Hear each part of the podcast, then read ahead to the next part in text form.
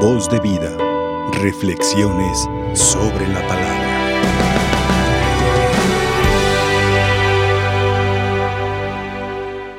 Hoy celebramos la fiesta de Santos Timoteo y Tito. Son dos colaboradores de San Pablo durante su misión apostólica en diferentes lugares en, las que ellos mismos fueron fundadores. Y gracias a estos dos santos apóstoles, también pues santos Timoteo Tito, que eran fieles por escuchar la palabra de Dios. Eran personas que para nosotros un modelo de una persona que sabe colaborar, que sabe obedecer y sabe cumplir la voluntad de Dios. Debemos contemplar un poco más la vida de estos santos, tanto San Pablo, porque San Pablo era su formador, pues que formaron, que formó estos dos en torno de la palabra de Dios. Qué bonito cuando él mismo deposita la fe que debe ser salvaguarda, sal, sal, que tiene que ser eh, guarda, guarda, perdón, salvaguardado en la palabra de Dios. Perdona por porque la palabra sale como chino, perdón. Entonces, eh, qué bonito cuando la palabra de Dios se recibe con un corazón agradecido a Dios. Solo cuando un corazón agradecido a Dios es capaz de acoger lo que Dios nos da. Uno puede ser agradecido cuando sabe que la fuente es Dios, cuando sabemos que todo viene de Dios menos el pecado. Sabemos que Dios es la fuente de la vida, la fuente del amor. Él es que nos da la luz para comprender la existencia del hombre, el sentido de nuestra existencia, el sentido de todo lo que estamos haciendo en esta vida. Por tanto, la palabra de Dios es la que utiliza Dios mismo para que el mundo conozca a Dios. Dios se autorrevela por medio de sí mismo, que es la palabra. Dios es la segunda persona de la Santísima Trinidad, que cuando dice el Evangelio de Juan, que era la palabra que siempre, siempre estaba con el Padre, con Dios mismo. Y la palabra pues se comunicó a nosotros a través de los profetas, pero luego para que comprendieran muy bien exactamente tal cual es la palabra de Dios, el Padre envió esta palabra al mundo, pero ya no es palabra abstracta, sino palabra hecha carne. Dios se hizo hombre. Y por tanto, cuando Jesús vino al mundo, se nos transmite lo que es la palabra que se, pues, que se comprende o se hace, pues, comprendida por medio de sus actitudes, por medio de todo lo que es una como persona, porque es la palabra. Por tanto, nos dio este, esta parábola del sembrador. Yo creo que qué bonito cuando nosotros, cuando aprendemos a orar, debemos contemplar esta lectura en Marcos 4. La verdad, Dios quiere que la palabra se recibe bien en nuestros corazones, totalmente, completamente, porque es el secreto ¿no? con el cual uno puede ser feliz. ¿Estás feliz? ¿Estás contenta? ¿Estás verdaderamente sintiendo con seguridad de que tu vida terminará feliz, terminará, digamos, completa? Es una pregunta sencilla, es una pregunta que cada uno queremos, pues, eh, orar cada día. Pues yo soy yo no sé que si soy feliz o no, pero justamente así lo que tenía Jesús ante los, eh, a, a, los que querían seguirle. Aquí nos mostraba cómo Jesús les enseñaba y se puso a enseñar, ¿no? agarró, agarró un bar, una barca y de allí, pues mientras la, muchedumbre está escuchando. Es una como, ¿sí? Uh, eh, cuando un predicador pues empieza a hablar en auditorio grande, así Jesús. Pero justamente cuando Jesús eh, empezó a predicar, tomó una palabra tan fundamental para que se acogiera la palabra de Dios. ¿Cuál es? ¿Cuál? ¿Cómo empezó Jesús?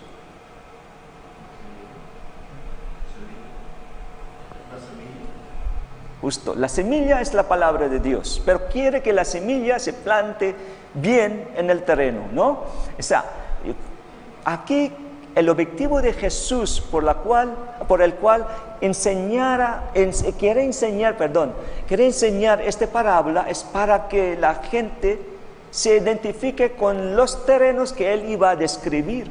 La explicación de cómo el corazón del hombre recibe la palabra de Dios, cómo el hombre entiende y comprende los mensajes del Evangelio, cómo los cristianos de verdad eh, y comprende el deseo más profundo de Dios, que sea fructífero, que sea fecundo y fecunda en tu vida. Pero justamente la palabra fundamental antes de comenzar la predicación es muy conocida. ¿Cuál es? ¿Ves? Yo le hablé la palabra de Dios, pero tenemos que estar muy atentos. Cuando un predicador por ejemplo, yo estoy predicando, decía, para que la gente se ponga atención, llama la atención a que estén preparados para escuchar. ¿Cuál es la palabra? ¿Cuál es la palabra? ¿Cuál es el gesto más concreto, actitud concreta del cristiano? Cuando tú estás, vas a decir, no sé si me entiendo, no sé si entiendo, eh, no, me hago entender lo que estoy hablando, ¿no? Eh, no sé si entiende, ¿no? ¿Cuál es el verbo? Escuchar. ¿Ves? Gracias a Dios. Se entendió el chino. Escuchar la palabra de Dios. Sí, yo no soy chino, yo soy filipino, perdón. Pero como lo tengo los ojos rasgados, la gente dice que oh, un chino está hablando en español. No sé si entendemos, ¿no? Pero justamente lo que queremos es que, que entienda, como decía, es el que tiene oídos que oigan. Escucha primero, porque es el secreto fundamental que tenemos los cristianos para que seas feliz. ¿Sabes por qué no estás feliz? Porque no escuchamos ¿Ves? Como Jesús decía, escuchen, punto. Y luego decía, salió el sembrador a sembrar. Empezaba a contar, describiendo cómo el sembrador siembra la semilla. Y aquí nos hablaba de cuatro terrenos, ¿no? Con quienes nos, con qué nosotros podemos identificarnos. ¿Cuál es la primera? Cayó la semilla, ¿dónde? En la vereda, ¿sí? Segundo, ¿dónde? Con ¿sí? ¿Dónde? En, en, tierra, pedregoso. Y tercero, en espinas. Y cuarto, en tierra buena. ¿Ves? Nosotros, ¿cómo oramos? ¿Cómo escuchamos la palabra de Dios? ¿Cómo escuchas la voz de Dios? Primero, muchas veces nosotros, cuando escuchamos la palabra, la escuchamos, como dicen los demás, bien, entra aquí y sale aquí. ¿No? Enseguida, como nos distrae demasiado, enseguida, en otras palabras, cuando hay mucha distracción para escuchar la palabra aparentemente una escucha, porque entiendes las letras, pero no entra porque está en la superficie. ¿Sí? Por ejemplo, ahora estoy, estoy predicando, algunos están escuchando, pero están durmiendo. Así, lo mismo cuando celebro la misa ahí en la mañana, pues la gente viene con ganas, pero cuando ya llega la palabra de Dios, llega a transmitir la palabra, empieza a dormir. No sé si era mi problema porque les hago dormir, pero es que no, no sé, también depende de mí, depende del predicador. Como ahora no sé si está durmiendo o está, está atenta, pero justamente la palabra de Dios a veces se queda en la superficie y fácilmente lo agarra porque está bien expuesto a la tentación. Si te expongas demasiado a la tentación, por ejemplo, después de la misa sales y ¿qué pasaría?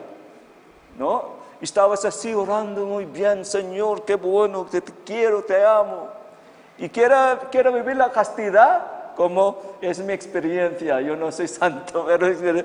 Y luego, claro, como la, la gente alrededor son bonitas y bellas, las cosas, las bellas, la, la, la moda, las cosas de esto, te distrae, te distrae de la gente, enseguida te pierdes, pierdes el diálogo, pierdes la escucha, porque no es solamente cuando llega la palabra, ya lo entiendes, necesita tiempo y tiempo, leerlo una y otra vez, y necesita un lugar apropiado, un lugar adecuado para que tú lo entiendes la palabra de Dios.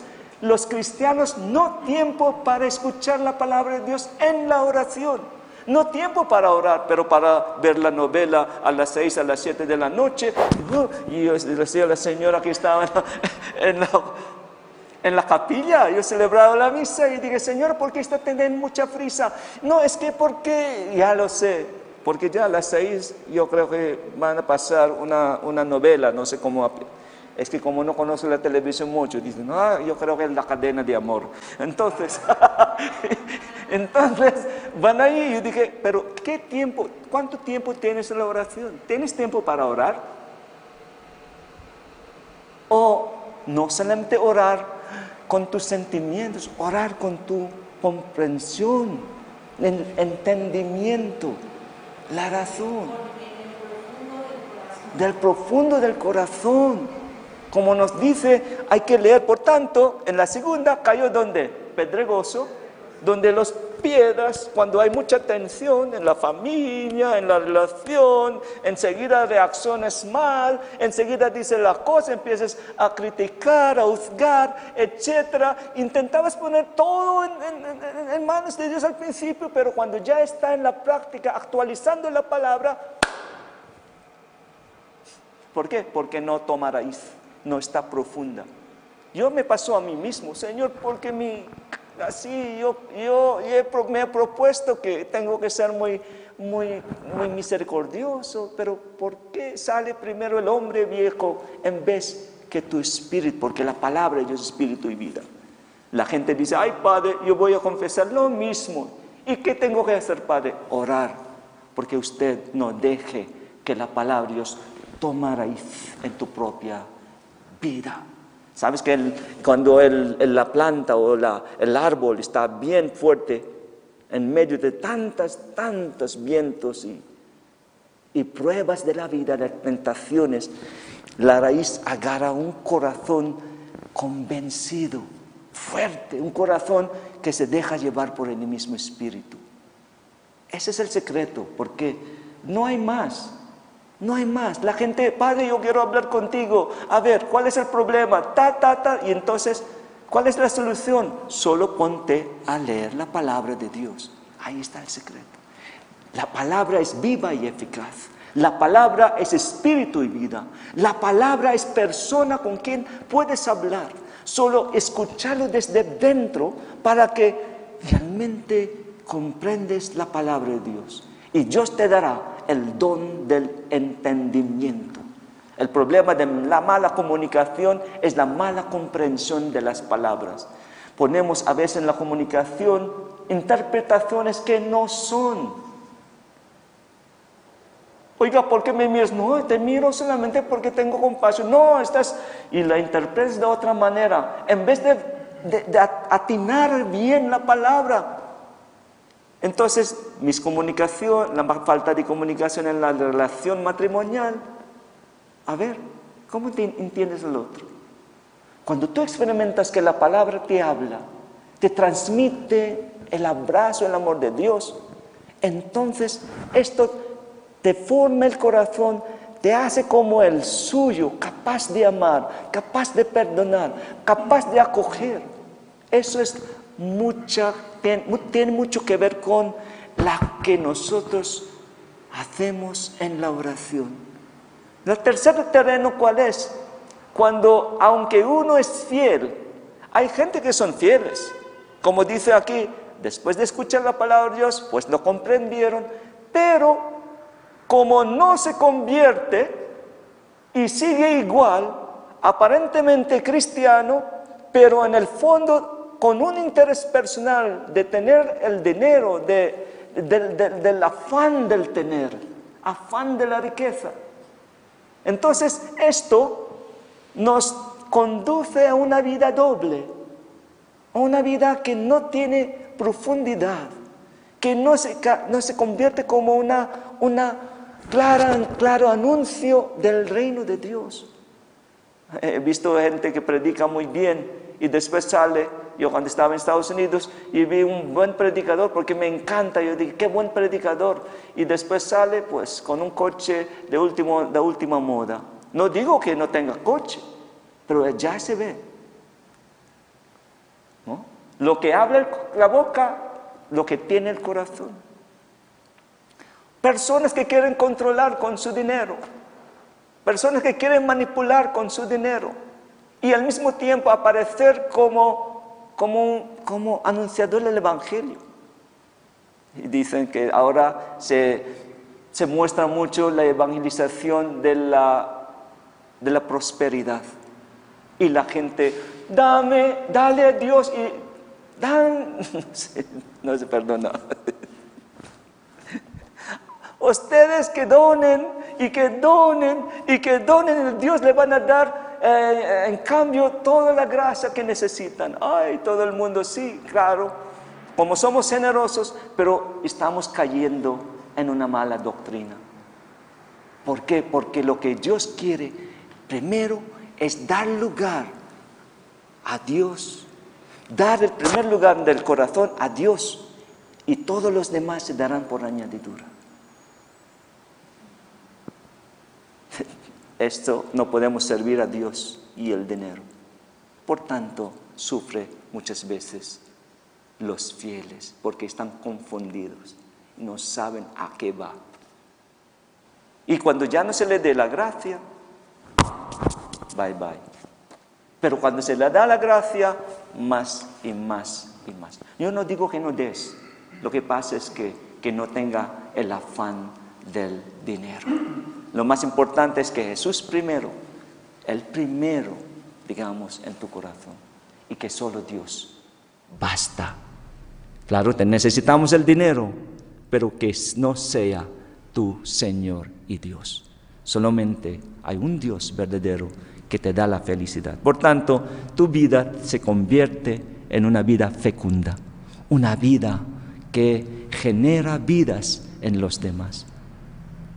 Qué bonito San Pablo generó vidas en los seguidores. Yo también estaba en el mundo, pero cuando escuché la palabra de Dios, la acoge bien porque primero necesito ser honesto conmigo mismo. Yo me pregunté, ¿estás feliz? Yo tengo el dinero, tengo la carrera, tengo el trabajo, buen trabajo, tengo todas las posibilidades del futuro, tengo una bonita novia, y, eh, eh, tenía, perdón, tenía, perdón. Tenía, pues el, pasado, el presente ya. tenía una buena, bonita novia, tenía una bonita familia, tenía un bonito trabajo. Todos son prometidos para el, futuro.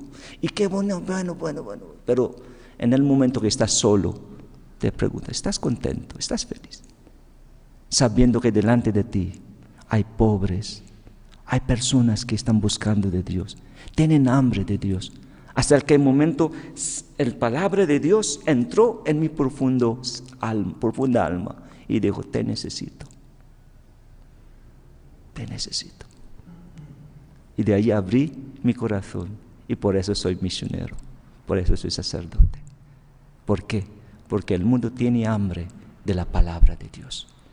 Todos estamos llamados a evangelizar, pero hace falta orar bien, que esta oración nos lleva a la conversión. Y de allí nacerá los frutos abundantes. Como decía Jesús, he venido para que tengan vida y vida en abundancia. Amén. Voz de vida. Reflexiones sobre la palabra.